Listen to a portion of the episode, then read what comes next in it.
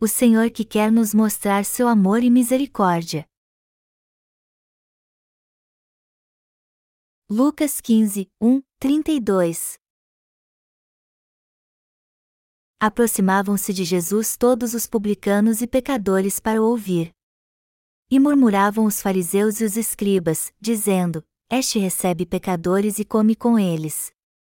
Então, lhes propôs Jesus esta parábola: Qual, dentre vós, é o homem que, possuindo cem ovelhas e perdendo uma delas, não deixa no deserto as noventa e nove e vai em busca da que se perdeu, até encontrá-la? Achando-a, põe-na sobre os ombros, cheio de júbilo.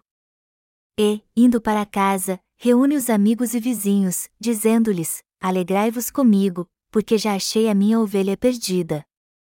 Digo-vos que, assim, haverá maior júbilo no céu por um pecador que se arrepende do que por noventa e nove justos que não necessitam de arrependimento. Ou qual é a mulher que, tendo dez dracmas, se perder uma, não acende a candeia, varre a casa e a procura diligentemente até encontrá-la? E, tendo-a achado, reúne as amigas e vizinhas, dizendo: Alegrai-vos comigo, porque achei a dracma que eu tinha perdido. Eu vos afirmo que, de igual modo, há júbilo diante dos anjos de Deus por um pecador que se arrepende. Continuou: Certo homem tinha dois filhos, o mais moço deles disse ao pai: Pai, dá-me a parte dos bens que me cabe. E ele lhes repartiu os haveres. Passados não muitos dias, o filho mais moço, ajuntando tudo o que era seu, partiu para uma terra distante e lá dissipou todos os seus bens, vivendo dissolutamente. Depois de ter consumido tudo, sobreveio àquele país uma grande fome, e ele começou a passar necessidade. Então, ele foi e se agregou a um dos cidadãos daquela terra, e este o mandou para os seus campos a guardar porcos. Ali, desejava ele fartar-se das alfarrobas que os porcos comiam, mas ninguém lhe dava nada. Então, caindo em si, disse: Quantos trabalhadores de meu pai têm pão com fartura, e eu aqui morro de fome. Levantar-me-ei, e irei ter com o meu pai, e lhe direi: Pai, pequei contra o céu e diante de ti, já não sou digno de ser chamado teu filho, trata-me como um dos teus trabalhadores. E, levantando-se, foi para seu pai. Vinha ele ainda longe, quando seu pai o avistou, e, compadecido dele, correndo, o abraçou, e beijou. E o filho lhe disse: Pai, pequei contra o céu e diante de ti, já não sou digno de ser chamado teu filho. O pai, porém, disse aos seus servos: Trazei depressa a melhor roupa, vestiu, ponde-lhe um anel no dedo e sandálias nos pés, trazei também e matai o novilho cevado. Comamos e regozijemo-nos, porque este meu filho estava morto e reviveu, estava perdido e foi achado. E começaram a regozijar-se. Ora, o filho mais velho estivera no campo, e, quando voltava, ao aproximar-se da casa, ouviu a música e as danças. Chamou um dos criados e perguntou-lhe que era aquilo. E ele informou: Veio teu irmão, e teu pai mandou matar o novilho cevado, porque o recuperou com saúde. Ele se indignou e não queria entrar, saindo, porém, o pai, procurava conciliá-lo. Mas ele respondeu a seu pai: Há tantos anos que te sirvo sem jamais transgredir uma ordem tua, e nunca me deste um cabrito sequer para alegrar-me com os meus amigos, vindo, porém, esse teu filho, que desperdiçou os teus bens com meretrizes, tu mandaste matar para ele o novilho cevado. Então, lhe respondeu o pai: Meu filho, tu sempre estás comigo, tudo o que é meu é teu. Entretanto, era preciso que nos regozijássemos e nos alegrássemos, porque esse teu irmão estava morto e reviveu, estava perdido e foi achado. Como vão vocês, amados irmãos? Nosso Deus procura por pecadores pobres de corpo e de espírito. Jesus disse certa vez: quando deles um jantar ou uma ceia, não convides os teus amigos, nem teus irmãos, nem teus parentes, nem vizinhos ricos, e para não suceder que eles, por sua vez, te convidem e sejas recompensado. Antes, ao dares um banquete, convida os pobres, os aleijados, os coxos e os cegos, e serás bem-aventurado, pelo fato de não terem eles com que recompensar-te, a tua recompensa, porém, tu a receberás na ressurreição dos justos. Lucas 14, 12, 14. Por que o Senhor disse isso? Porque se convidarmos os ricos e dermos um banquete para eles, eles vão querer nos recompensar, mas não receberemos nada de Deus. Podemos ver no texto bíblico deste capítulo que o Senhor ama e salva mais aqueles que são falhos e fracos do que os que são ricos e se acham importantes. Jesus veio para salvar aqueles que reconhecem que são pecadores. No texto bíblico acima, que está em Lucas 15, Jesus convida publicanos e pecadores para comer com ele. Jesus estava na casa de um fariseu, mas foram pecadores como os publicanos que ele convidou para comer com ele. E o que isso significa, amados irmãos? Jesus convidou pessoas que eram consideradas pecadoras como os publicanos e as tratou bem. Jesus Cristo, o Filho de Deus que veio a essa terra num corpo carnal, comeu com pecadores e publicanos e pregou a palavra de Deus para eles. Mas os escribas e fariseus não gostaram do que ele fez e o perseguiram por causa disso. Só que Jesus sabia da dureza do seu coração e pregou a palavra da verdade para eles usando esta parábola. A primeira parábola de Jesus foi sobre a ovelha perdida. O Senhor disse: Qual, dentre vós, é o homem que, possuindo cem ovelhas e perdendo uma delas, não deixa no deserto as noventa e nove e vai em busca da que se perdeu, até encontrá-la.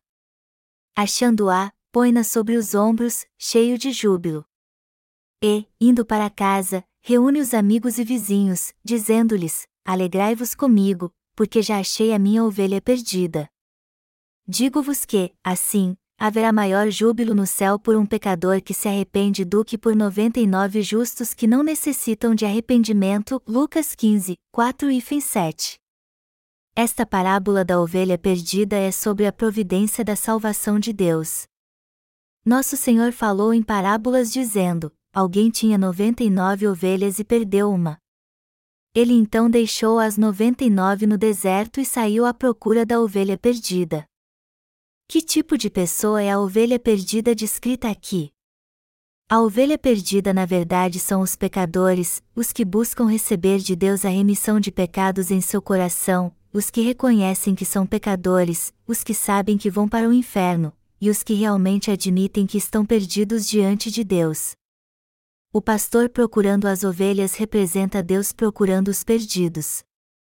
Amados irmãos, há muitas pessoas neste mundo realmente cerca de 7 bilhões de pessoas. Mas os que estão perdidos para Deus não passam de 100 ou 10 mil. Nem todos são ovelhas que se perderam de casa. A maioria das pessoas vive bem sem nenhum problema, embora não conheçam a Deus. Mas quem são as outras pessoas? São as almas que lutam para resolver o problema do pecado em seu coração. Há almas que desejam fervorosamente encontrar a Deus porque se perderam de casa e não sabem para onde ir. Estes não sabem no que crer ou como devem crer em Deus. Deus disse que procura por estas almas e quer vesti-las com a graça da sua salvação. Nosso Senhor disse uma frase que demonstra que ele não está interessado nos que não se preocupam com sua alma e com o problema do pecado. E o que o Senhor que veio a essa terra nos salvar disse? Ele disse: Não vim chamar justos, e sim pecadores, ao arrependimento. Lucas 5 horas e 32 minutos. Isso é verdade o Senhor não veio para os que fingem ser justos. Ele veio a essa terra para os que se sentem culpados por causa dos pecados que cometeram, do seu coração mau e dos pecados que cometem hoje.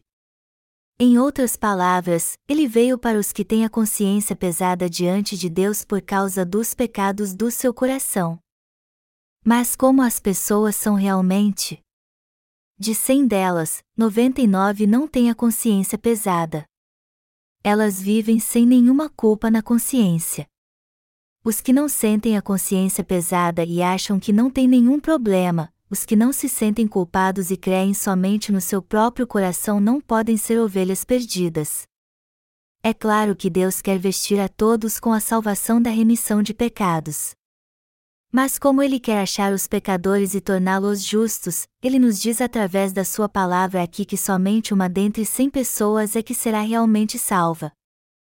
Eu estou certo que a primeira parábola do Senhor aqui é para todos neste mundo. Todos neste mundo precisam entender que somente um entre cem é que estará entre os salvos. Nós lemos no Antigo Testamento: Vos tomarei, um de cada cidade e dois de cada família, e vos levarei a Sião. Jeremias 3 horas e 14 minutos. Muitas pessoas vivem neste mundo, mas poucas tiveram de fato um encontro com o Senhor. Por essa razão, tantos são os que vão para o inferno que nem podemos contá-los. Se um pastor que cria ovelhas deixar seu rebanho no deserto para procurar uma que se perdeu, o que acontecerá com o rebanho que ficou? Todas elas serão devoradas pelos lobos ou morrerão de fome. Melhor dizendo, isso quer dizer que muitos que não receberam a salvação do Senhor estão seguindo por um largo caminho de destruição. E é isso mesmo que está acontecendo. Muitos estão seguindo por um caminho onde serão destruídos por Deus por causa dos seus pecados e do preço que terão que pagar por ele depois que sua vida nessa terra acabar. Há muitos que estão perdidos aos olhos de Deus e serão destruídos. É muito difícil encontrar dentre todos que nasceram nessa terra alguém que recebeu a remissão de pecados em seu coração. Todos estes são os perdidos. Na segunda parábola, o Senhor fala da dracma perdida. Ele diz: Ou qual é a mulher que, tendo dez dracmas, se perder uma, não acende a candeia, varre a casa e a procura diligentemente até encontrá-la? E, tendo-a achado, reúne as amigas e vizinhas, dizendo: Alegrai-vos comigo, porque achei a dracma que eu tinha perdido. Eu vos afirmo que, de igual modo, há júbilo diante dos anjos de Deus por um pecador que se arrepende. Lucas 15 de agosto de 10. Se alegrar por encontrar uma ovelha perdida entre cem e uma moeda perdida entre dez significa encontrar pessoas, pecadores que estavam perdidos. Quando Deus encontra um pecador, ele faz com que ele se arrependa, receba a remissão de pecados, faz dele um justo, quando o veste com a remissão de pecados, ele se regozija com seus servos. Os servos de Deus também dão uma festa, convidam seus vizinhos e se alegram com eles ao encontrarem uma alma perdida. Todas as três parábolas do texto bíblico deste capítulo são sobre Deus salvando os pecadores. Deus, por meio dos seus servos, Procura entre todos neste mundo os que de fato são pecadores que estão perdidos, os que reconhecem que não podem evitar o inferno, que não podem ser salvos e, por isso, chegam à beira do suicídio, os que não têm nenhuma vontade de viver porque serão destruídos, e os que não têm esperança senão em Deus. Na verdade, nós que somos povo de Deus temos que achar os que estão perdidos em meio a todos que vivem nessa terra temos que encontrar e vestir com a salvação de Deus os que não têm esperança senão em Deus, cujo coração está ferido e quebrantado, os que sofrem devido aos pecados que cometeram, os que sofrem só de pensar que não podem escapar do inferno, os que não têm justiça própria, e os que anseiam pela salvação de Deus. Temos que pregar o Evangelho de forma correta para os que realmente são pecadores diante de Deus e precisam de Jesus. O Senhor não veio para os que pensam assim: eu não preciso de Jesus. Eu posso viver muito bem sem Ele. Eu não me sinto mal ou preocupado com o pecado mesmo sem Jesus. Eu estou bem. São outros os que o Senhor procura. Deus está procurando por aqueles nessa terra que não se sentem realizados mesmo quando bebem, cantam e dançam. Ele está procurando pelos que querem realmente encontrá-lo, pois não tem mais prazer na filosofia e na religião, aqueles que querem encontrar a verdade, ser libertos e desfrutar de tudo isso, almas que querem se sentir realizadas com a verdade, não com outras coisas deste mundo. E o Senhor disse aos seus servos para encontrar estas almas. E é isso mesmo. O Senhor não nos disse para pregar o Evangelho para os ricos ou poderosos. Ele disse que devemos encontrar os pobres e miseráveis que estão procurando física e espiritualmente a graça de Deus. é para estes que devemos pregar o Evangelho.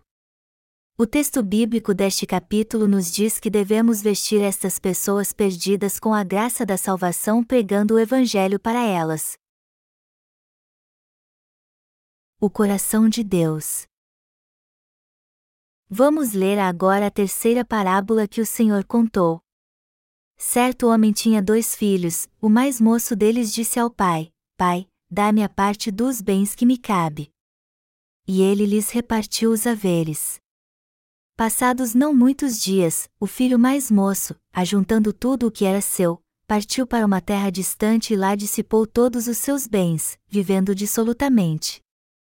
Depois de ter consumido tudo, sobreveio àquele país uma grande fome, e ele começou a passar necessidade.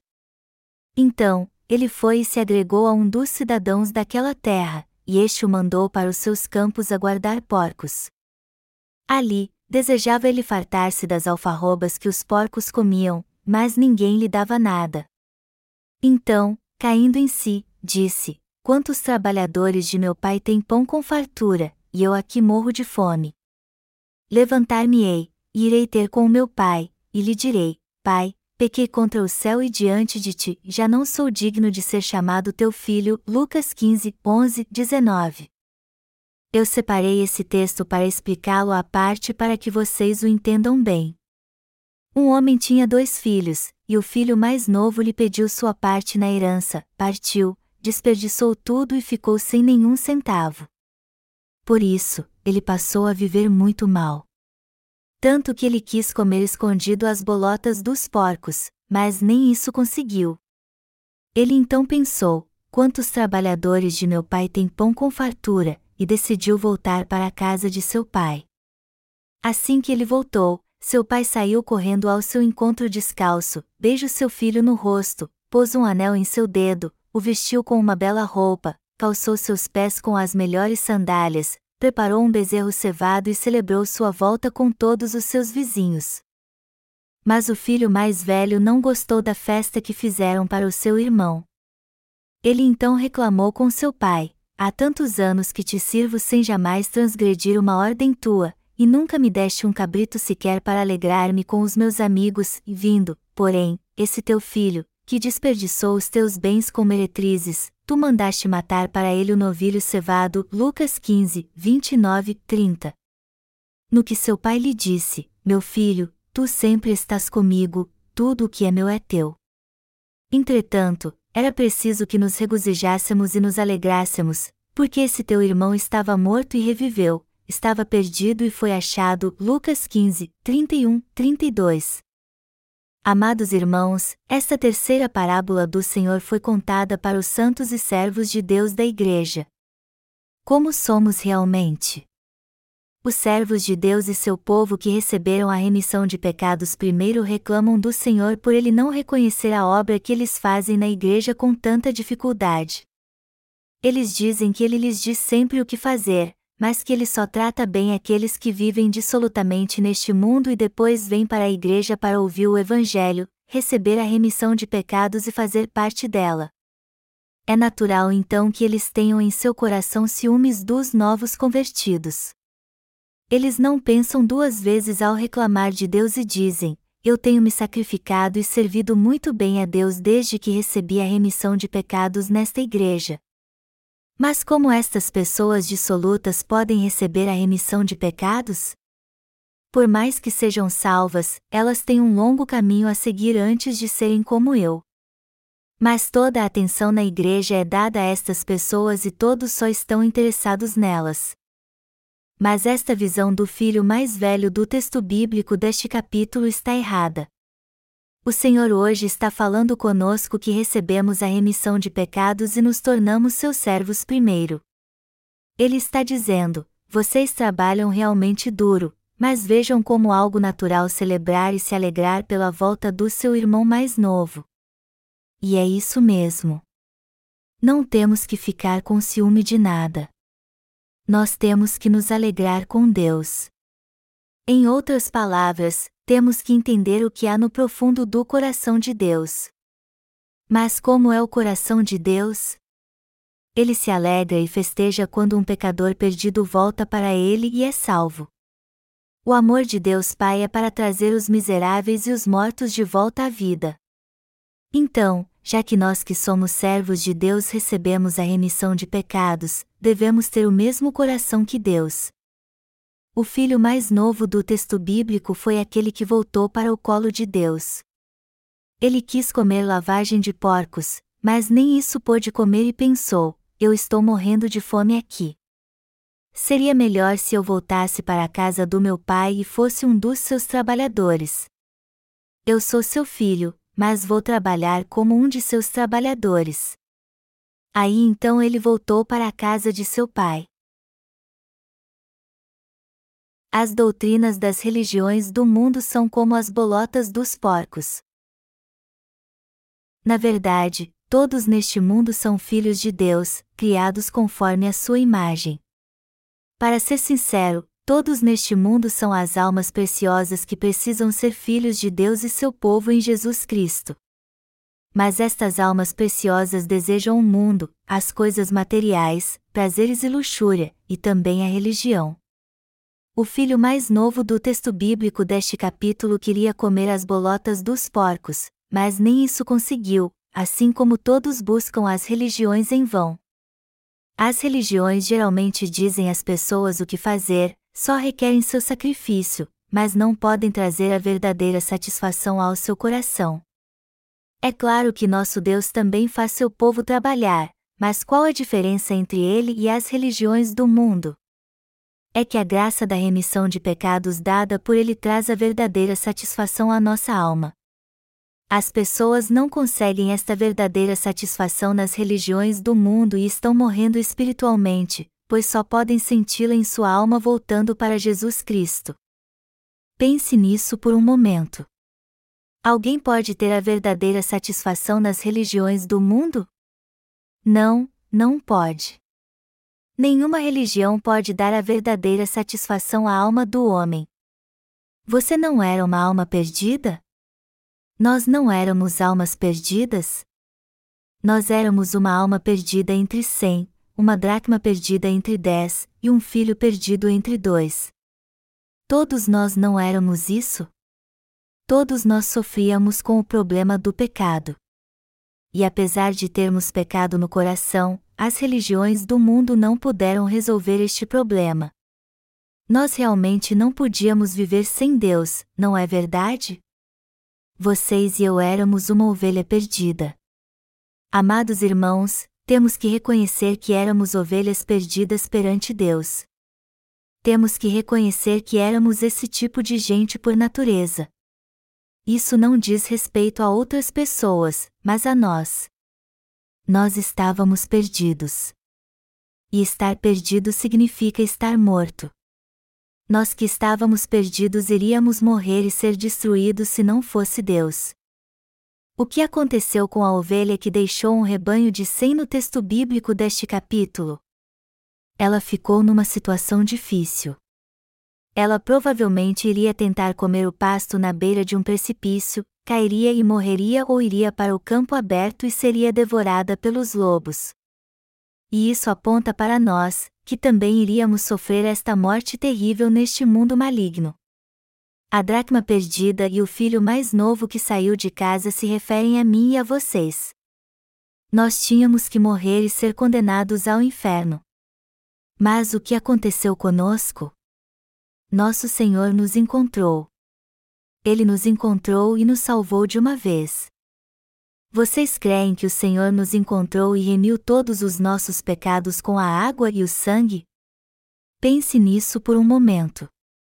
Que esperança nos restaria se nosso Senhor não tivesse levado todos os nossos pecados pelo seu batismo e sido condenado na cruz por nós, ou se Deus não tivesse enviado seu Filho Jesus Cristo a este mundo para fazer a obra da justiça por nós?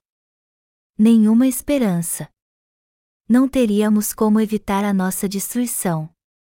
Temos que guardar isso no coração então.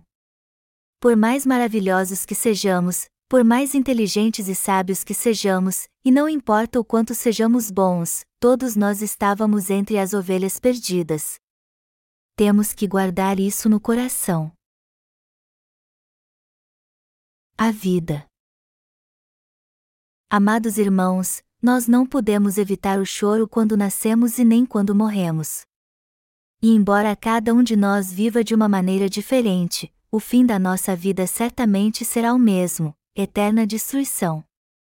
Nosso destino desde que nascemos era o fogo do inferno. Mas o Senhor salvou a nós que estamos condenados a este destino terrível.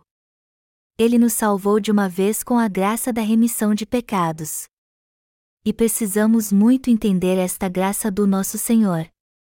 Qual o tamanho da graça de Deus? Pense nisso por um momento.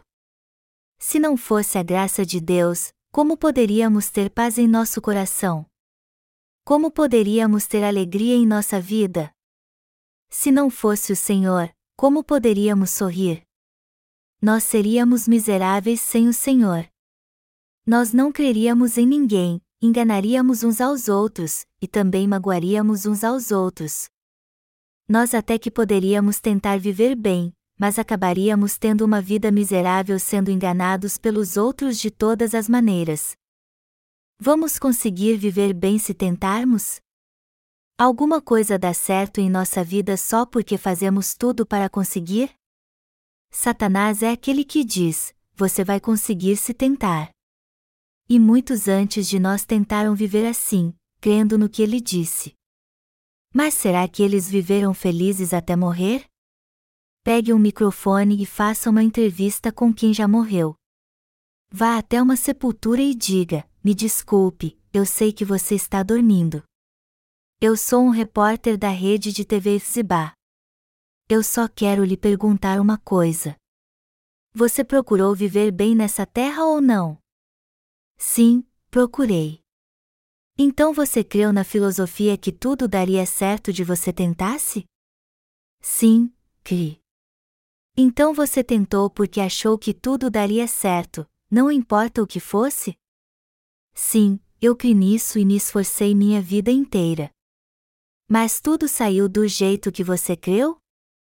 Não, não saiu. Quantas coisas deram certo para você? Na verdade, nada deu certo. Ok, obrigado. Se você for a outras sepulturas, você vai ouvir outros dizerem: Eu aprendi neste mundo que tudo daria certo se eu me esforçasse para conseguir e procurasse viver bem, mas isso não aconteceu. Mesmo que você vá a outras sepulturas e faça a mesma pergunta, você ouvirá que todos morreram em agonia e nunca conseguiram tudo o que queriam em sua vida. E é isso mesmo. Ninguém neste mundo consegue tudo o que deseja. Eu creio que alguém seria feliz se conseguisse pelo menos 10% do que deseja e se esforçou para alcançar. Todos ficariam felizes se conseguissem 10% do que desejam. Muitos se esforçam bastante durante toda a sua vida, mas o poder do homem não é nada. As coisas não dão certo só porque tentamos. nós temos que encontrar Jesus, que é o Rei da Justiça. Amados irmãos, aqueles que estão perdidos perante Deus precisam encontrá-lo. Aí então ele os abençoará, os guiará por um caminho abençoado, os vestirá com as melhores vestes, e porá um anel valioso em seu dedo. O pai do texto bíblico deste capítulo pôs um anel no dedo do seu filho quando ele voltou, e isso aponta para a mudança do seu status social. Vestir as melhores vestes significa se tornar justo, e calçar as melhores sandálias significa calçar as sandálias do Evangelho. É assim que o Senhor nos torna filhos de Deus, nos dá todas as bênçãos do Pai e nos permite desfrutar de todas elas. No entanto, jamais podemos conseguir estas bênçãos tentando. Não é assim que as recebemos. Se as pessoas quiserem ter uma vida abençoada, elas primeiro precisam encontrar o bom pastor. Elas precisam encontrar Jesus. Precisam receber a remissão de pecados em seu coração tendo um encontro com Jesus. Precisam receber a remissão de todos os seus pecados por meio de Jesus Cristo, o Filho de Deus. Jesus é o nosso Salvador. Ele tirou todos os nossos pecados, nos salvou de todos eles, nos vestiu totalmente com a graça da salvação ao levar todos os nossos pecados sobre seu corpo ao ser batizado e condenado por nós na cruz. Só quem tem o pastor e recebe o Senhor no seu coração pode gozar da verdadeira paz. Quando o bom pastor guia verdes pastos e as águas tranquilas as ovelhas que o encontraram, elas são saciadas, podem descansar em paz e se sentem protegidas pela primeira vez. Amados irmãos, vocês e eu encontramos o Senhor, que é o perfeito pastor. Vocês não se sentem imensamente gratos por tê-lo encontrado? Se vocês não souberem como ser gratos por terem encontrado o Senhor, isso será um grande problema. Alguém assim é como o filho mais velho do texto bíblico deste capítulo. Ele está na mesma situação do filho mais velho que reclamou. Mas nós não somos o filho mais velho. Nós somos como o segundo filho, que estava perdido mas foi encontrado. É maravilhoso para nós crer que Jesus tirou nossos pecados quando foi batizado e que ele derramou seu sangue ao ser condenado na cruz por nós. Eu espero que vocês valorizem esta fé. Isso é algo fabuloso. Onde podemos ir e ouvir esta palavra da verdade? Não podemos ouvi-la em nenhuma denominação deste mundo. Vamos pensar por um momento no tabernáculo, que é uma figura de Jesus. Havia uma cortina na entrada do tabernáculo feita de tecido azul, púrpura e carmesim de linho fino retorcido. A 30 metros a oeste dela, sem pés, havia outra cortina na entrada do santuário. E esta também era feita de tecido azul, púrpura e carmesim de linho fino retorcido. O véu na entrada do Santíssimo Lugar e os véus que cobriam o santuário também eram feitos de tecido azul, púrpura e carmesim de linho fino retorcido. E o que significa o tecido azul, púrpura e carmesim? Significa o Evangelho da água e do Espírito em que cremos. Não podemos ser salvos crendo em Jesus de qualquer maneira.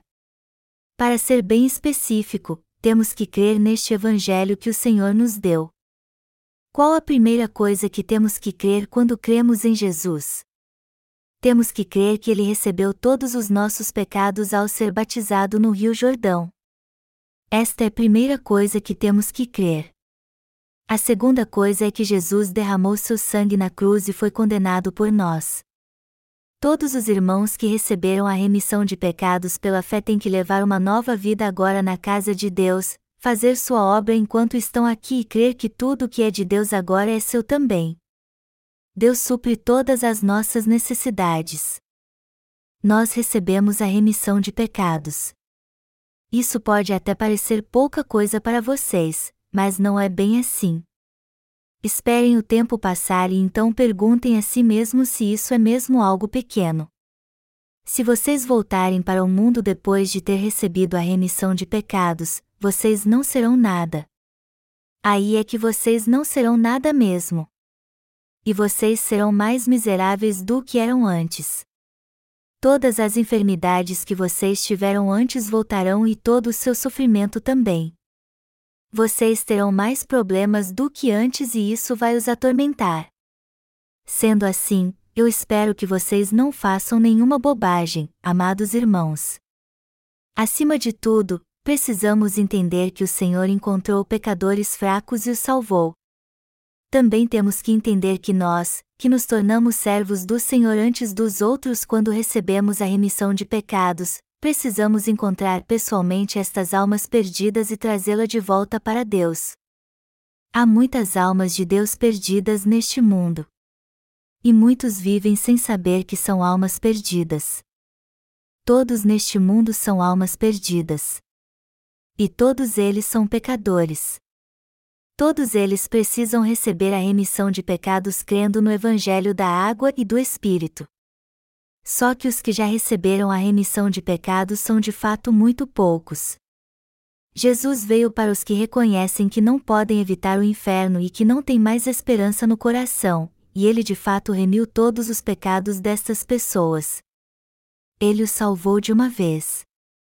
Nosso Senhor nunca veio para encontrar quem diz assim: Eu estou bem sem Jesus. Eu não preciso dele. Ele veio para estes, mas os deixou decepcionados. Não tratem bem as pessoas que vivem bem neste mundo e têm muito dinheiro. Estes irão para um lugar muito quente depois de viverem muito bem sem Jesus. Mas ainda há muitos nessa terra que ainda não se sentem satisfeitos, embora tenham bens, fama, poder e até uma religião. Há muitos que realmente querem ter um encontro com o verdadeiro Deus e receber a remissão dos seus pecados.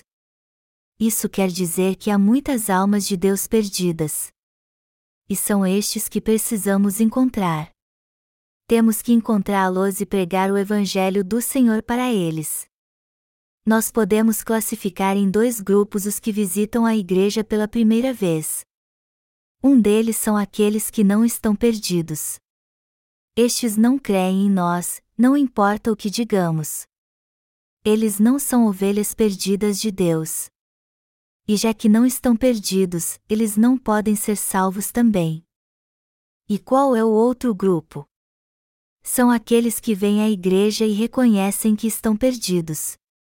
Eles dizem: Eu tenho pecado e é muito difícil para mim viver neste mundo. Eu não sei nada e as coisas são difíceis para mim. Seria maravilhoso se alguém me salvasse. E quando explicamos para eles sua natureza pecaminosa baseados na palavra de Deus, eles dizem: é verdade. Eu sou alguém assim. Se pregarmos para aqueles que reconhecem na palavra do Evangelho que foram salvos por Jesus pela água e pelo sangue, eles na hora crerão em Jesus e serão seu povo. É assim que acontece realmente. Os que reconhecem sua natureza pecaminosa se tornam justos perante Deus e seus filhos, e também podem viver para sempre no seu reino. Onde quer que vamos, sempre haverá dois tipos de pessoas: os que estão perdidos e os que não estão. Também há dois tipos de pessoas que visitam a igreja e dois tipos de pessoas neste mundo. A que grupo você e eu que recebemos a remissão de pecados pertencíamos então?